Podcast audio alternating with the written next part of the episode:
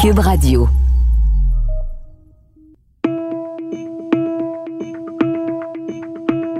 Épilogue. Bienvenue à notre deuxième épisode sur le référendum de 1995, raconté par Mario Dumont, un des chefs de la coalition du oui, et Lisa Froula, co-porte-parole du camp du non pendant la campagne référendaire. Je suis Benjamin Tremblay, je suis en compagnie de mon collègue Denis Martel. Salut Denis. Salut Ben. Dans le premier épisode, on a su que Mario Dumont s'était joint au camp du oui pour permettre à son parti politique, l'ADQ, l'ancêtre de la CAQ, de participer de plein pied dans le débat de fond qui ébranlait la société québécoise. Dire non pour lui, c'était faire équipe avec les libéraux Daniel Johnson, qui n'était pas assez nationaliste et qui défendait Charlottetown, alors qu'il n'y avait rien pour le Québec là-dedans. L'abstentionnisme était hors de question pour lui. Il voulait un certain oui. Un oui qui permette un partenariat politique et économique avec le Canada. C'est la condition sine qua non, la condition indispensable selon lui.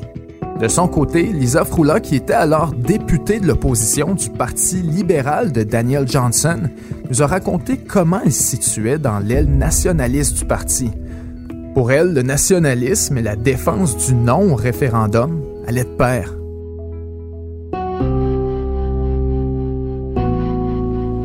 Aujourd'hui, Lisa Froula raconte que la campagne des libéraux au Québec pensait pouvoir faire mieux. C'était quoi votre relation euh, avec Jean Chrétien? Ben, pas fort hein, au niveau provincial. Pas fort.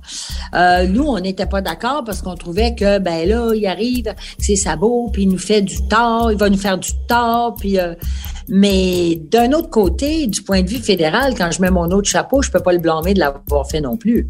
Mais les sondages, eux, savaient était, était pas très, très... En tout cas, la, la marge, ça me nuisait et que là, il y avait un gros danger de bascule. Parce que quand on a commencé le référendum, on était à 10 points d'avance. 10 points d'avance. Aussi, le début de campagne du oui de Mario Dumont brasse la cage des indépendantistes. La campagne commence euh, et euh, les sondages, le oui est en retard, mais je veux dire, moi, être en retard d'un sondage avec la DQ, depuis que j'ai fondé la DQ, j'ai vu ça, tu sais. Donc, euh, moi, je trouvais pas ça. Euh, je sentais quand même que les Québécois étaient, étaient ouverts. Je trouvais que la question était bonne. Fait que je pas défaitiste du tout. Mais je me rendais compte que dans le camp du oui, c'était très défaitiste. Très, très, très défaitiste. Euh, bon, on était 5-6 points arrière, mais je veux dire, t'es dans un référendum. Fait qu'un un point, t'enlèves un, tu l'enlèves à l'autre. Donc moi, je trouvais pas ça si désespéré que ça. La première journée que j'ai l'autobus du oui, je fais quelque chose que je, que j'ai jamais fait de ma vie, que je sais qui se fait des autobus de campagne. Le, chef laisse rentrer les journalistes dans l'autobus du chef. Il fait une espèce de petit caucus comme au football avec des journalistes. Et là, je leur dis ça, qu'il y a une mentalité, j'utilise le mot même, il y a une mentalité de loser dans le camp du oui, c'est la première chose qu'il faut changer, puis tout ça. D'abord, ce qu'il faut savoir, c'est que le 1er octobre 1995, les Québécois sont officiellement convoqués aux urnes pour un référendum le 30 octobre. Le oui est dans une forme d'impasse. On a de la misère à aller chercher l'appui populaire. Le 5 octobre, vous avez un grand rassemblement du camp du non. Puis le 6, une sortie de Jean Chrétien à Shawinigan, dans sa circonscription. On se dirige vers une reprise de 1980. Après une semaine de campagne, le camp du oui cherche encore une étincelle. Le camp du non est confiant. Pour Parizeau, il faut faire quelque chose. C'est là que Lucien Bouchard, dans une grande mise en scène, devient le chef officieux du camp du oui. Parizeau le nomme en fait négociateur en chef du Québec, mais en réalité c'est surtout un prétexte pour lui céder la première place. Faut se rappeler que Bouchard est vu comme un miraculé, presque des auras de après son amputation de la jambe quelques mois seulement auparavant. Immédiatement, le camp du oui prend de la vitesse. Le soir du 18 octobre, moins de deux semaines avant le référendum, l'élite du monde des affaires se réunit au Palais des Congrès de Montréal pour signifier son appui au non. Jean Chrétien est dans la pièce. Le même soir, pendant qu'ils sont là, un sondage donne une majorité au oui pour la première fois. Les invités sont sous le choc et se mettent à questionner Jean Chrétien sur le plan B. On se rend compte que Chrétien n'a pas l'air d'en avoir un. C'est la panique. Le 21, le oui a 7 points d'avance dans les sondages et le camp du non se déchire de tous les côtés. Daniel Johnson et Jean Chrétien peuvent plus sentir. À Ottawa, l'ambiance est surréaliste. Dans ce climat, le 23, le président de la France, Jacques Chirac, est sur le plateau de Larry King à CNN et il dit ouvertement que son pays reconnaîtrait une victoire du oui. S'ensuit ce qu'on pourrait appeler la bataille de l'aréna de Verdun. En deux soirs, le 24 et le 25, les deux camps tiennent des rassemblements gigantesques.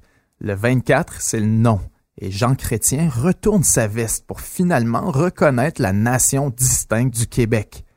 Le lendemain 25, pendant que le camp du oui se rassemble à Verdun, Chrétien fait un discours à la nation pour prévenir les Canadiens qu'un oui serait irréversible et qu'il y aurait des conséquences imprévisibles et incalculables. Le 27 octobre, le camp du non lance tout ce qui lui reste d'énergie et de ressources. C'est le grand love-in de Montréal. Des dizaines de milliers de Canadiens arrivent de toutes les provinces pour manifester en faveur du non. Au Québec, la réaction est pour le moins mitigée. Le 30 octobre, c'est le jour fatidique. Les deux côtés sont épuisés.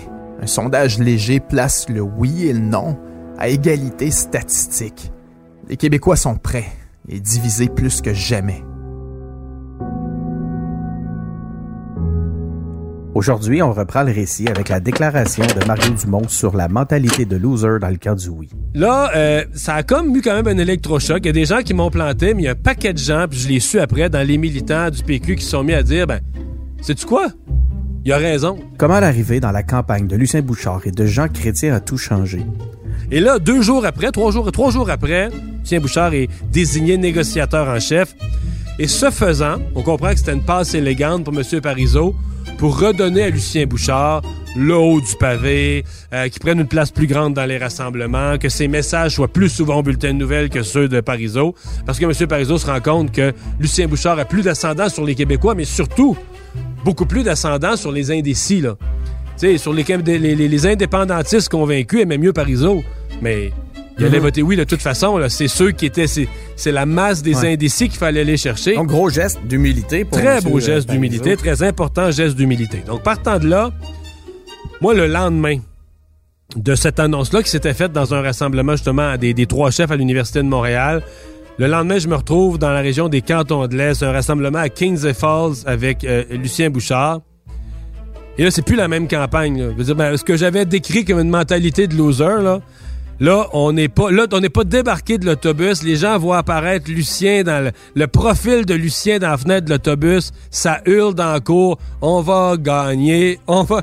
Et là, tous les gens, c'est là que ça a commencé ces fameux mythes des gens qui voulaient toucher Lucien Bouchard d'un rassemblement, qui s'étiraient pour le toucher, puis tout ça.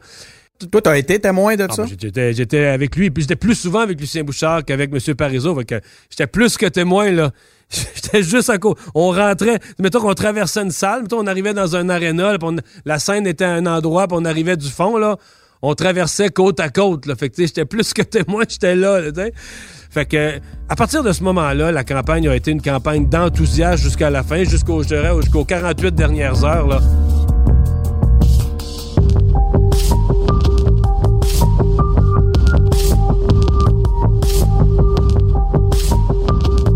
Et après ça, ben, il y a eu des game changers. Il y en a eu le premier, ça a été, puis c'est pas de sa faute.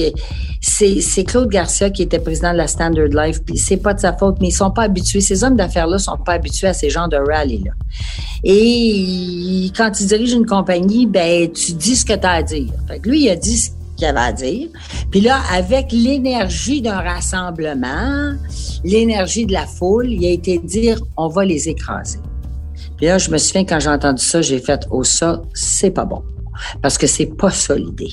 L'idée, c'est de vendre notre idée. C'est pas d'écraser personne. Parce qu'il va falloir travailler tout le monde ensemble après. Fait que ça, je me souviens de la réaction que j'ai eue. Là, ça, ça, ça a fait comme un petit choc électrique. Un. Et deuxièmement, c'est quand euh, M. Parizeau, avec un énorme geste d'humilité, il faut comprendre. M. Parizeau, là, c'était le rêve de sa vie. Et parce que c'était le rêve de sa vie, il a décidé de prendre un énorme recul pour laisser toute la place à Lucien Bouchard. Et quand Lucien Bouchard est descendu, ça, ça a été le game changer. Parce que là on, là, on avait affaire avec quelqu'un d'un charisme fou, plus, plus il avait eu son accident euh, l'année avant. Alors, euh, donc, tu sais, l'homme qui arrive avec sa canne, qui a subi, tu sais, une opération terrible. Surmonter les euh, défis, les, obstacles. Tout, tout, ben voilà, qui a surmonté les obstacles. Les gens, là, se pressaient autour de lui pour le toucher. Monsieur Parizeau, là, faisait la tournée B pendant que il y avait un geste d'humilité. faisait la, la, la tournée A, là.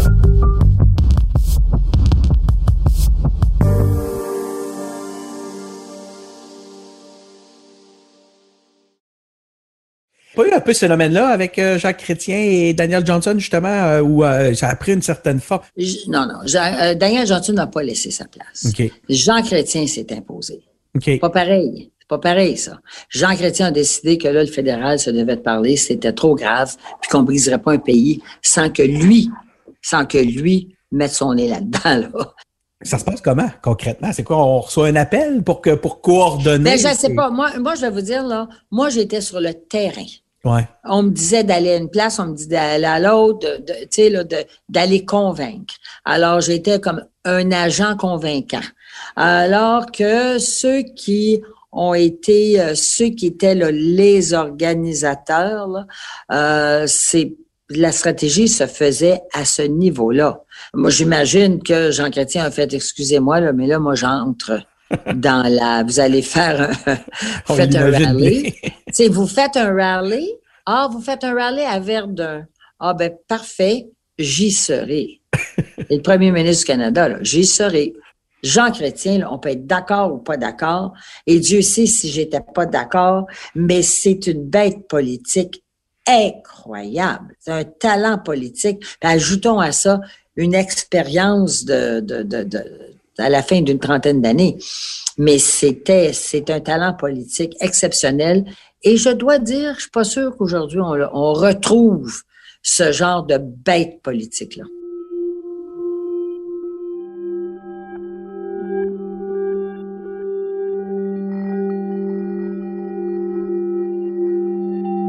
Comment ça s'est construit, cette coalition-là, si on peut l'appeler comme ça, plus large, où justement il y a eu cet apport-là de joueurs qui venaient du fédéral? Ben, de joueurs qui venaient de faire. Écoutez, c'est quand même un peu normal qu'il y ait des, des, euh, des intervenants intéressés à venir donner un coup de main, à mettre la main à la pâte, surtout que c'était des intervenants québécois.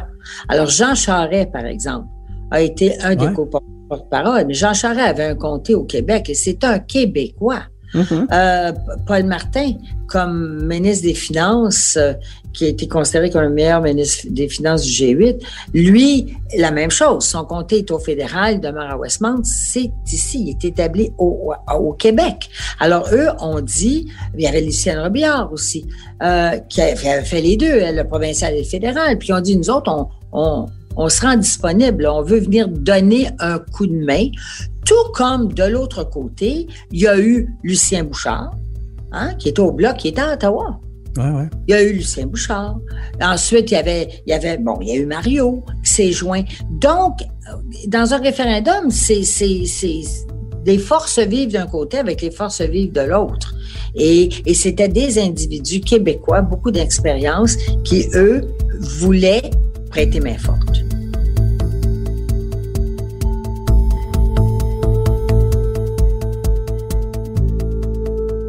Écoute, j'aimerais ça revenir sur la tribune du pavillon de la jeunesse à Québec parce que moi, je m'en souviens comme d'un moment grisant. J'ose même pas imaginer que ça pouvait être sur scène.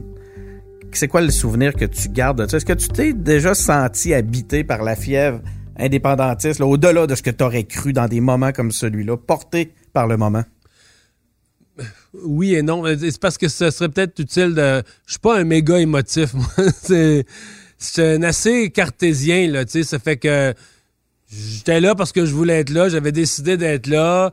Euh, il y avait des grands moments d'enthousiasme, mais en même temps, euh, non, c'était quand même, c'était quand même les pieds sur terre euh, par rapport à ce qu'on s'en allait. Mais à savoir, est-ce que ce sont des, des souvenirs politiques incomparables? C'est sûr. C'était c'est une énergie, euh, l'énergie de la foule, que probablement, à part euh, dans des rassemblements politiques de cette envergure-là, il y a à peu près juste les rockstars là, qui, ont, qui, ont, qui ont eu la chance de connaître ça, là, la, frénésie, l'énergie de la foule, euh, le partage de quelque chose de commun.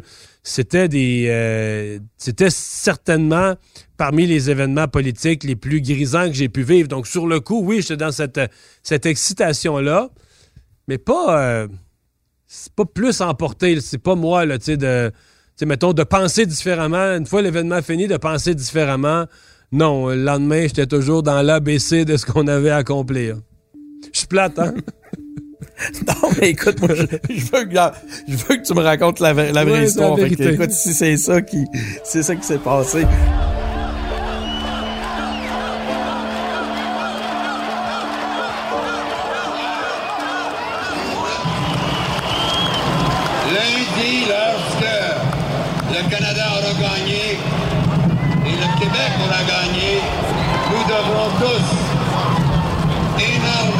Reconnaissance à ce dur travailleur qui a fait ce travail nécessaire qui va nous conduire à la victoire. Vous donnez la main pour la survie de notre grand pays. Le fameux Lovin, on en a parlé euh, dernièrement, hein, c'était dans l'actualité beaucoup. Pouvez-vous nous raconter c'était quoi? Le Lovin, c'était, bon, je parlais, là, là, on est dans les deux dernières semaines. Arrive Jean Chrétien, arrive Jean Chrétien qui s'impose, littéralement, qui s'impose euh, sur la tribune à Verdun. Et là, il y a des stratèges au fédéral, dont Brian Tobin, qui était, qui avait été ministre des, euh, ministre des pêcheries, qui a réfléchi à une grande manifestation. Puis, dans leur tête à eux, c'était de demander aux Canadiens de, de, venir et de dire aux Québécois ne partez pas. Ça s'est fait à partir d'une bonne volonté. C'est d'arriver de dire ne partez pas. Euh, nous autres, on veut que vous restiez avec nous. Puis, euh, on a besoin de vous autres. Puis, c'était ça. C'était dans l'esprit de dire, faisons participer les Canadiens et parce que ça va pas bien les sondages, là, ça va pas bien, c'est dangereux euh, ce qui se passe là. Tout le temps où on, on était 10 points en avance, il n'y a personne qui y a personne qui se mêlait de rien, là. Excepté que là, les sondages se rapprochaient de, de, de, plus en plus. Et puis, je pense, je pense qu'à un moment donné, les sondages ont montré définitivement le, le, le oui, euh, peut-être gagnant. Là, Alors. Euh, ça prenait quelque chose de gros. Donc, ça prenait, dans leur tête à eux, ça prenait quelque chose de gros. Donc, ils ont fait cette stratégie du Lovin où ils ont fait venir des Canadiens de partout, partout, partout dans une grande, grande, grande manifestation immense. On parle de, tu sais, il y en a qui disent 30 000 personnes. Moi, j'étais là, c'est pas vrai, là. C'est pas vrai. C'est entre minimum 75 et 100 000 personnes. Minimum. C'était ah vraiment ça. Là. Et, euh, et, et d'en arriver de partout en surprise pour dire ne partez pas. Ça, c'était le vendredi avant le référendum du lundi. Moi, quand je dis, moi, je suis sur le terrain. Je n'ai pas accès aux sondages et je ne le, les demande pas non plus. Je veux faire ce que j'ai à faire avec une paix d'esprit. Puis moi, ce que j'ai à faire, c'est de, de, de convaincre hein, que l'option du non, pour le Québécois, c'est meilleur que le oui. Bon. Alors, moi, je suis partie là-dessus, puis je voulais pas savoir, je voudrais savoir rien d'autre. Et euh, à un moment donné, ben, c'est, on m'a appelé la veille pour me dire, euh, regarde demain, comme on faisait souvent, là. Tu sais, tu t'en vas à Chicoutimi, tu t'en vas, euh, tu t'en vas à Trois-Rivières, tu t'en vas, bon. Alors, on me dit, bon, ben, demain, coin de Pile et Sainte-Catherine. Ah, on a besoin de toi. On va faire un dernier gros rassemblement. Le lundi, c'est le vote. Alors moi, je... OK, parfait. Ça achève, ça achève. C'est le dernière fin de semaine. Fait que correct. Vendredi, euh, bon, avant le référendum. Alors, euh, moi, ce que j'ai fait, c'est que je m'organise avec euh, Stéphane Forgette, qui est avec moi. Puis là, c'est Stéphane qui me dit, ça va être gros, là. Il y a quelque chose qui se passe. C'est gros. Il y a des, il y a des panneaux lui, il demeurait à la Chine, hein, fait qu'il fallait qu'il revienne, puis il dit, il y a des panneaux sur les ponts, là, c'est marqué bienvenue. Euh, donc, euh, on prépare un, discours, des notes, puis on part. Puis on se rend là à 10 heures, puis c'est là qu'on voit la, la de monde, les gens arriver, la marée. Alors, moi, ma réaction, c'est que c'est ça, qu'est-ce qui arrive? Il y a bien du monde. Et là, on s'aperçoit. Là, on s'aperçoit qu'est-ce que c'est. Après ça, on rencontre des gens, puis on dit, oui, oui, c'est du monde d'ailleurs qui viennent, puis qu'ils viennent, ils viennent nous encourager, puis euh, bon. Alors, euh, c'est là que je suis montée sur la scène. Puis euh, moi, c'est drôle parce que ça a beaucoup été discuté, ça, mais encore une fois, 25 ans plus tard, il y a une chose que je peux dire, c'est que ceux qui étaient là, ceux qui sont venus d'ailleurs, ceux qui étaient très sincères, les gens étaient là, puis ils étaient contents d'être là. Ils savaient pourquoi ils étaient là, mais ils étaient contents d'être là. Ils parlaient au monde. Il faut quand même que tu fasses le geste de dire je vais y aller. Tu sais, tu peux pas juste aller en tourisme parce qu'il venait puis il repartait tout de suite après. Mais il fallait que ça soit, il fallait qu'il y ait quand même une sincérité dans le geste. Ça a été quoi la, sensation sur scène avec cette mer de monde-là? Ça, c'était assez électrisant. C'était assez électrisant parce que on sentait on sentait, on sentait évidemment l'énergie de la foule et on sentait la, la, volonté de la foule, tu sais, de dire, c'était vraiment un, vraiment un love ne veut, veut pas là.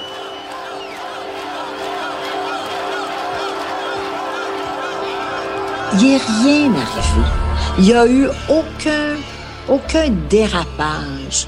Il n'y a, a, pas eu de violence. C'est comme le festival de jazz. Il n'y a rien arrivé. Et ça, je dois dire qu'aujourd'hui, 25 ans plus tard, on est l'une des sociétés les plus démocratiques au monde. Au monde. J'irai jusque-là. Parce que dans l'émotion qu'il y avait là, c'est beau ça. Je trouve qu'on s'est comporté durant le référendum comme une société mature et une société remarquable.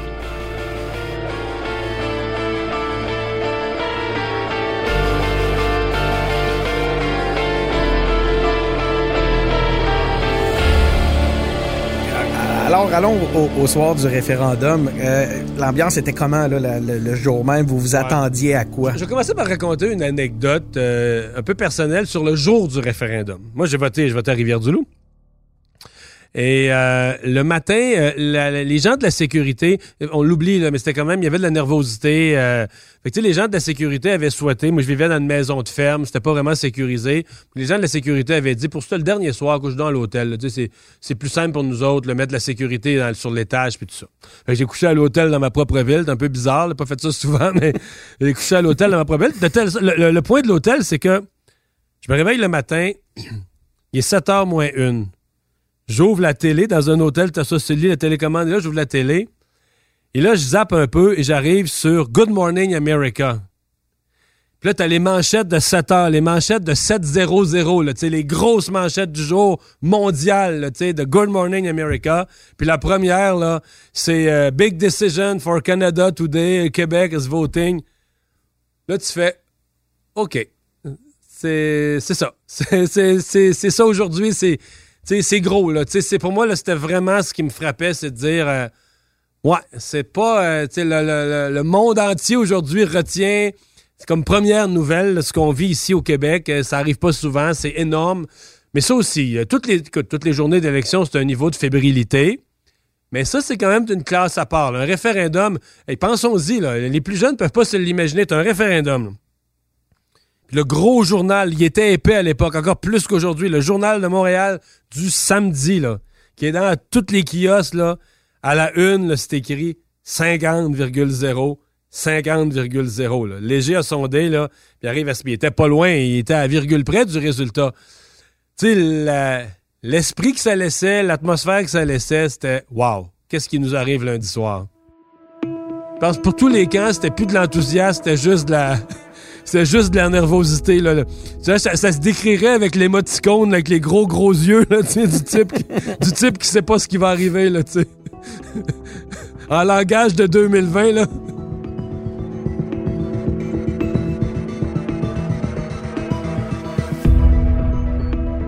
Dans le prochain épisode, comment s'est déroulé le jour du vote pour Mario Dumont et pour Lisa Froula? Comment ils ont accueilli les résultats, mais surtout comment ils ont accueilli le discours du premier ministre du Québec, Jacques Parizeau, le soir du référendum.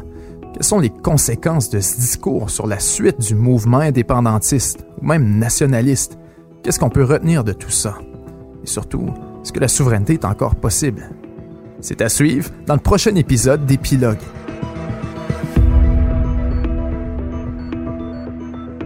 Animation Benjamin Tremblay et moi-même, Denis Martel.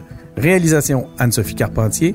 Merci à Joshua Ménard Suarez à la recherche. Une production Cube Radio.